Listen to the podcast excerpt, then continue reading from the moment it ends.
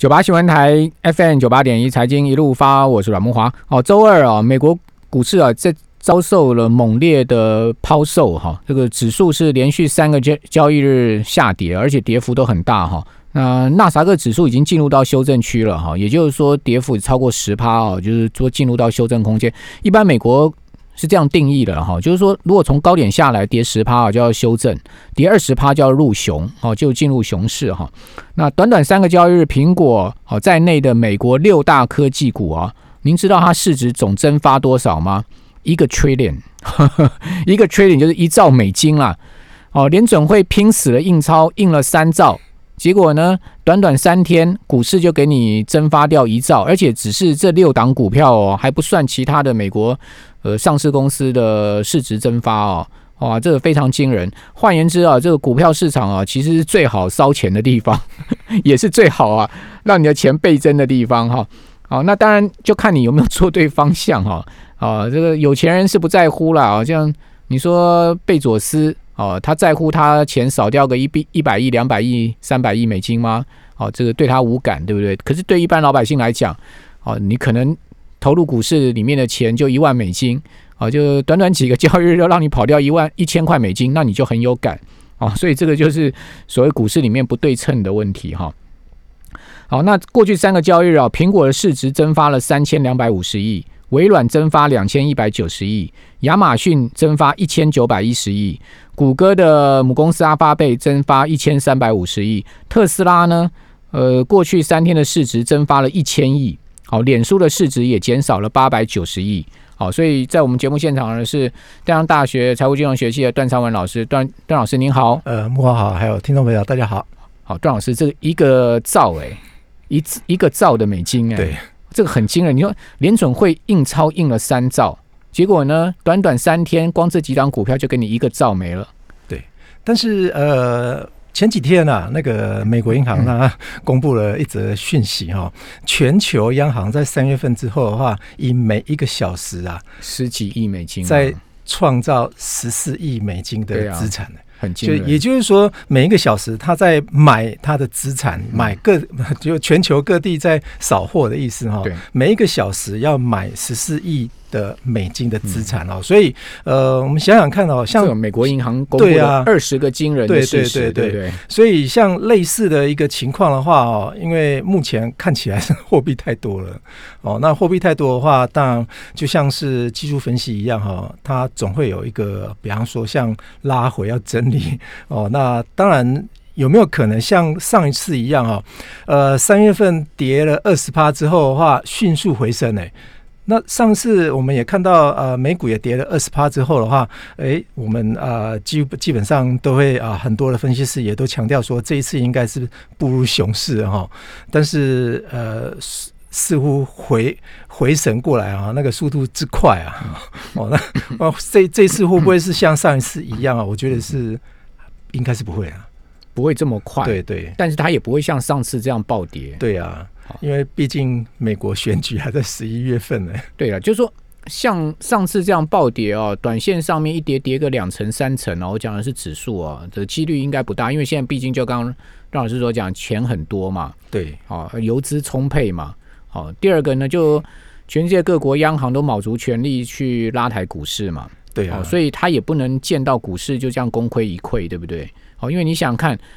股市所蒸发掉的钱，那还得了？那我这个打了再多银弹都白费，对不对？当然，上刚刚我们提到，比方说二十个惊奇的话，哈，第二个惊奇的话是自三月底触底以来啊 e s t a q 啊，每一个小时啊，它的这个资产的涨幅啊是十六亿美金诶。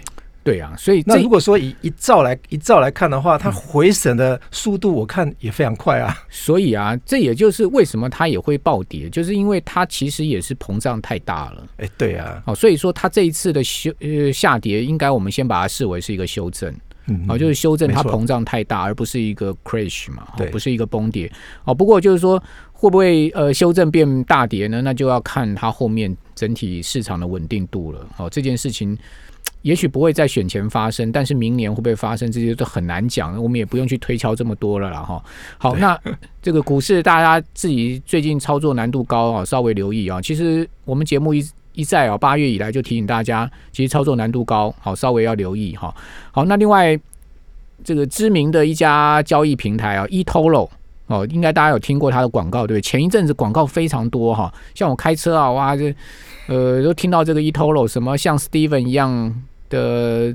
跟单对不对？像 David 一样的赚钱，这样他的广告还蛮会写文稿的哈。好，写的大家好像心动，就是说跟着老司机操作哈，这到底怎么回事？结果金管会啊，哦，把它移送减掉，哎，哦，这个。请段老师来告诉我们，eToro 这家公司到底它的背景是什么？为什么今晚会移送减掉呢？对我，我们为为什么要谈到，比方说像 eToro 这家公司哈，时常啊，或者是说有很多的这种网络券商平台，时常被告状啊，告到金管会去啊。当然，金管会至今为止的话，我想我想都没有办法引用一个法条来去制裁，或者是。啊，罚这一些券商了哈。其实有很多的券商，就是线上签对啊，线上券商啊，这个跟跟类似，比方说亚马逊的平台可不可以在台湾营业？可不可以？这个问题是它没有落地啊，它没落地的话，你怎么去罚它？而且我看新闻是用引用证交法第四十四条的第一项啊，也就是未经许可的话，你不能在台湾营业。那问题是这一些的券商，他有没有在台湾营业？没有嘛？他没有分公司，对啊，他没有啊，公司在台湾完全没有啊。所以网络是不是网络？我们也要进一步去管制，说网络你在台湾要开业的话，是不是要经过台湾的许可啊？哈，这个我想各个国家欧欧洲，我是有听过听过欧洲的有一些国家的话，他有在管制说你要到我们国家来去做这种行销动作的话。是需要落落呃落地去取得合法性啊！那当然，这个网络上也有很多人在讨论说，哎，为什么 这个 eToro 啊这么时常的被人家告状到金管会去？我们看了一个资料哈，是七月份的资料哈，整体啊台湾付委托的金额是三千八百五十一亿台币。嗯。三千八百五十三，大概将近四四千亿台，四千亿的台，光一个月哦，这个企业付委托哦，这个是股票加期权都加，对对对，全部都是付委托哦。里面的非专业人士的话，呃，还是毕竟还是少数了哈。专业投资机构它的金额交易金额来到两千三百五十亿。台币，所以大部分都是专业机构投资人。嗯，专业机构投资人是要有一定的条件嘛？对对对对。那专业投资人的话，大致上是六千多万了哈。那六千多万，呃，也就是说，他投他投他投入的那个付委托的金额哈。所以这些非专业跟专业投资人哈加总起来，结果大概是一千多亿啊。一千多亿左右哦，一千多亿是非专业投资人，非诶非专业投资人跟专业投资人，另外第三种是专业机构投资人，哎，专业机构投资人的话是两千三百五十亿，OK，所以整体金额是三千八百五十一亿啊，大概就是四千亿台币左右了哈，全部付委托，对对，全部付委托金额，这金额非常庞大嘞，当然，那里面的大饼，里面的大饼的话，谁占最多数哦？嗯嗯，那就是国泰啊。国泰，国泰证券，国泰证券来到七百五十一亿啊！国泰证券怎么那么厉害？是因为银行户的关系吗？可能哦，因为一般来说，如果在台湾要付委托的话，基本上你要你要取得银行，他要买到汇率也要便宜，而且出金啊，或者是入境的方式的话，是不是可以取得优惠？哈，这跟银行往来是不是 VIP 是有很大的关系？因为国泰证券并不是一个大券商啊。对，但是很。就是很奇怪啊，这个连那个日盛啊，日盛证券，哎，这金额也非常庞大嘞。OK，日盛还算是中型的券商，对对，虽然虽然没有排到前三，反而不是那种，比方说一般在国内的凯基啊、群益、元大这三前三前三大没有没有，反而付委托的可能都有一些银行的背景，因为我知道现在你去国泰世华银行开户，他都会教你叫你一。一并开一个开付委托，开开一个证券户，富邦也是一样，玉山也是一样，现在都是这样。你去开新户，他都会叫你附这个附带开一个证券户。对，没错。所以呃，到底啊，这些证券商在台湾到底是不是是合法啊？其实我看到有一个，比方说像类似一个金融的平台的话，哈。他也登出来说，在 eToro 里面哈，他可以怎么样子怎么样交易啊？但我看下面的留言的话哈，他留留了一则 一则这个呃这个发言哈，他说啊，他蛮失望的哈。那他的 eToro 账号啊，三天呢已经连续被盗用两次了。什么意思？这点就很奇怪，他的账号被盗用两次，盗用被盗用两次的话，是不是有办法把你的金额出金？有没有办法？我觉得这个如果是出金，也是出到自己的账户去啊。但是他他可以去设设账户啊。如果说被他被盗用的话，他的账密应该这个很奇怪。对，是不是因为有这些人哈，这个被盗用了以后啊，觉得说为什么没有人管呢？结果他在盗用里面呢，他还留下了。啊，那个电话哈，就是叫人家打电话到金管会去问问看啊，所以是不是有有这个可能性啊？哈，那当然不无可能的哈。那当然，我们提供几个问题哈。那金管会啊，根据证交法第四十四条作为裁罚标准的话，那我们来看几个问题啊。eToro 到底是证券商还是期货商哈？嗯，还是投信投顾商哈？嗯，基本上似乎啊，这个连金管会。他们也不知道，搞不搞不清，搞不清楚，因为他也没在台湾有分公司、子公司，对对。对，所以所以你减掉调查，你你怎么去查嘛？所以你减掉调查，你也没有一个人可以抓来问啊。对，因为他在台湾根本没有代表，也没有负责人，所以大家看他的新闻稿啊，他引用了正交法、期交法跟投信投顾公投投顾法。三种法条全部出来，法条里面全部都引用了，是不是可以营业？应该要就主管机关许可哈。比方说，他引用《期交法》第一百一十二条第五项啊，这第五项的话，基本上这个也就是呃，这个要经过期交啊，就是期货交易的主管机关许可，你才可以营才可以营业啊。或者是说，我们看《期交法》的第五十六条的话哈，非期货商。哦，除非本法令有规定啊，不得经营期货交易哈。那问题在于说，eToro 它有没有有没有经营期货？有，有没有经营现货？也有，有没有经营外汇？也有，都有。对它，它所以什么都有。它基本上就是一站购足。对对，你爱在上面交易什么就可以交易什么。所以呃，原则上我们看 eToro，因为它的经营范围，它的商品是非常广的哈，广到说它还可以。把钱借给你去做杠杆，好呀，好，这个我们等下再回到节目现场。九八新闻台 FM 九八点一财经一路发，我是阮木花。这个副委托啊，真的是个大饼哈。这个我们看到的数据啊，真的是很大一块市场哈。那这个去年呢，这个全年的交易量高达二点四四兆台币哦，而且是成长百分之十哦，这个年比成长一成。那今年。前五月啊，就一点四六兆，好，今年预估可以挑战三兆哦，好，也就是说比去年还要再大幅成长哈，哇，开户数跟这个副委托的交易量啊都创新高，好，所以说大家当然要兵家必争了，所以你可以看到这个全世界最大的网络券商就是这个盈透啊，哦，就是 Interactive Broker 哈，以及呢第三大的网络券商 TD，哦，还有呢这个。First Trade 这是大家都知道的，然后这个它有中文界面，这些公司呢，它都来台湾经营嘛，好，透过网络做广告行销啊，好，这个 争取。他可能不是来台湾经营，他可能只是做行销，来台湾拉客了。对对对对，如果说 在台湾有经营的话，恐怕会违反到证交法第四十四条。应该讲说，就是在海外经营来台湾拉客就对了，因为都想赚这一块钱嘛。没错。好，那这些公司呢，都在没有在台湾注册跟落地，所以说。你说台湾怎么去管他们？就管不到啊！管不到。你你能你你说啊，我能去美国管他们吗？你也你也不你也不可能去美国管啊，对不对？纵使金管会认定说这个 eToro 或者是 TD 这一些的网络券商的话，哈，他们有违反证交法第四十四条第一项的话，那到底会不会发发生什么事？因为传不到他，没 没有办法传啊，所以最后应该也不会有什么事情发生啊。哦，所以它只是一个动作而已，对不对？但网络上，我看网络上有一些人在问说，到底 eToro 正确性，或者是有没有违法，还是它到底哦合不合合不合法？基本上在很多的事情啊，在台湾是非法，但是在国外是合法的。怎么说？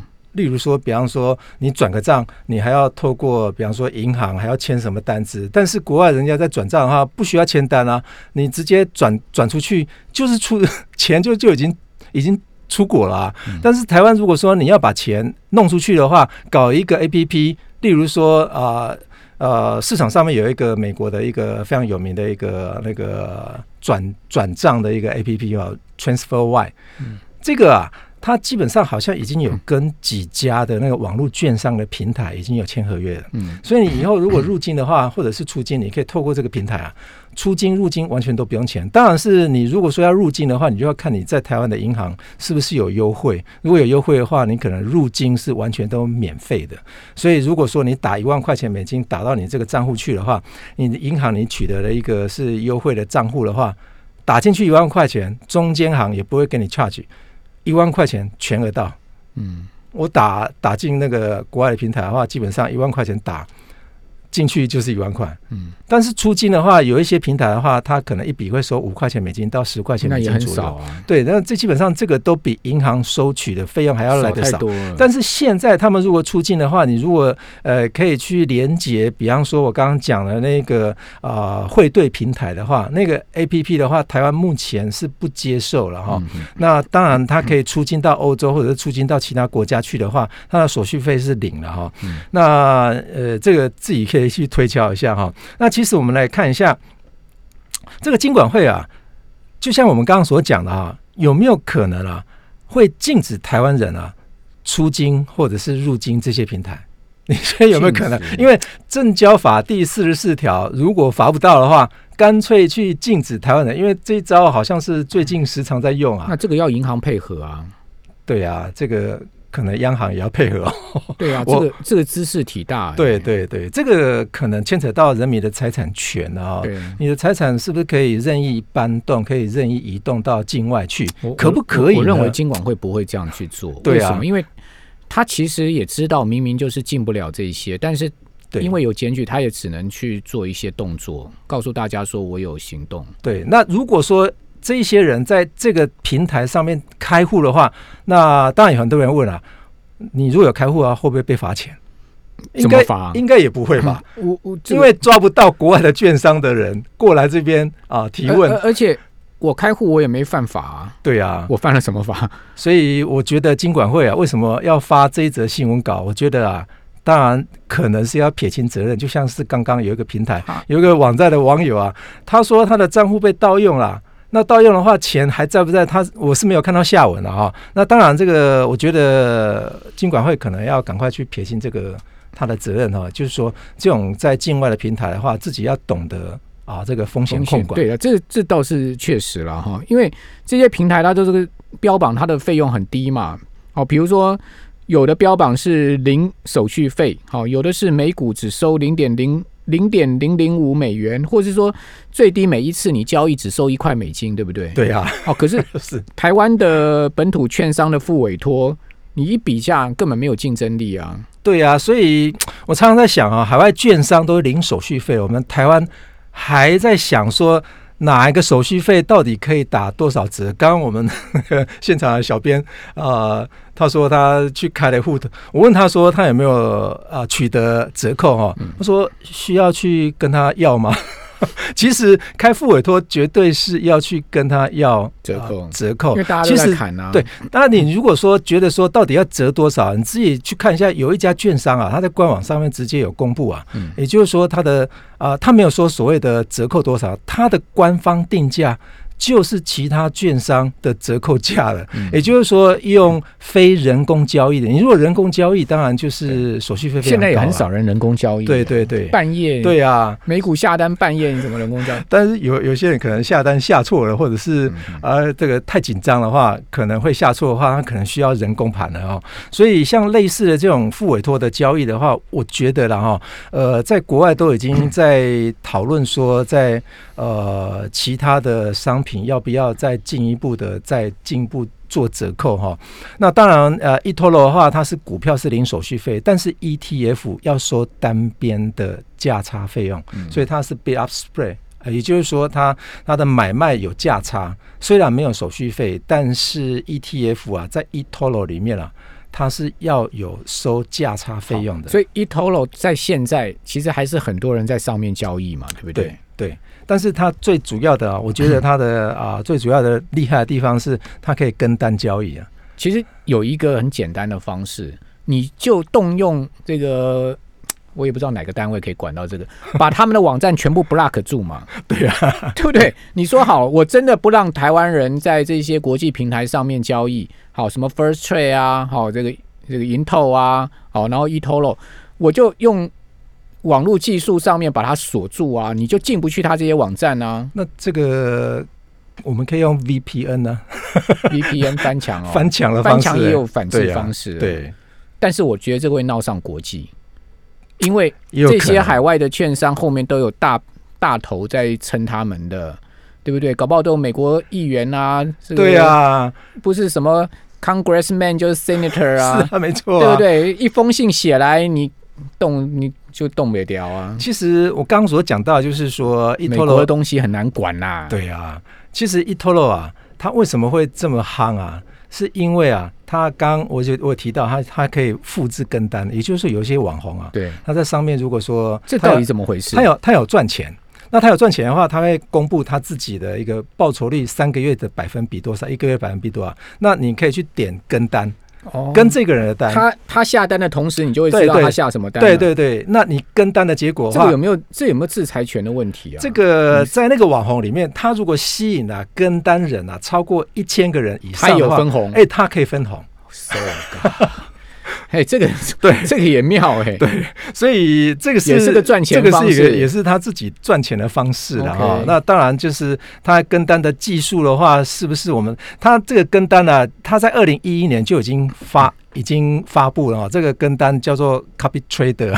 Copy trade 那如何跟呢、大家去开户大概就知道了。那另外一个大概就是它是一个就是呃有提供一个价差交易的哈，嗯也就是说呃很类似保证金交易的方式去买股票啊。嗯，哦，也就是说它可以提供啊、剩你不够钱没关系，那我钱借给你。这个好。像跟罗宾汉一样嘛，，对对对，对罗宾汉也是搞这一招嘛，对对对，所以就把一个人搞死了，一个年轻人，所以呃，是不是对于这些无本金的人啊，比方说你可以透过这个平台的话，哎，金额不够没关系，他可以借给你。嗯。所以，但是如果说在狂跌的市场时候啊，小心啊，你就要知道说，它大概是一比五倍的关系啊。对，也就是说，你可以跟他借杠杆，就借五倍的关系。嗯但是如果你赚十趴的话，那当然是赚五十趴了。对那如果跌十趴的话，你相对就是负五十 percent 了。对，所以是不是因为负五十 percent，他怎么跟你追钱呢？，对啊，这个他可能不会让你付到五十 percent，他可能一对，触及到他的警戒线，他就把你断单了。当然我们是不会用，我们是比较不会用到这这一块的啊、那是不是呃，这个现在真的是太宽松了。我记得我以前年轻的时候开证券户啊，要融资券啊，还要三个月交易的明对细，对对对对达到一定金额，没错，对不对？才能融资券呢。对啊，所以像类似的平台的话，我想啊、合不合法的话，基本上在国外的话，它这几家我们刚刚所讨论讨论到的这几家的话，基本上都是合法的。但是在台湾是不是合法、非法的？我们只能说它是非法的。但是如果说你要透过网络、啊无国界的这种这种环境啊，要去讨论说这种券商到底是不是合法的话，基本上你自己都有在国外买东西的，那国外那个网站到底合不合法？谢谢段老师。谢谢。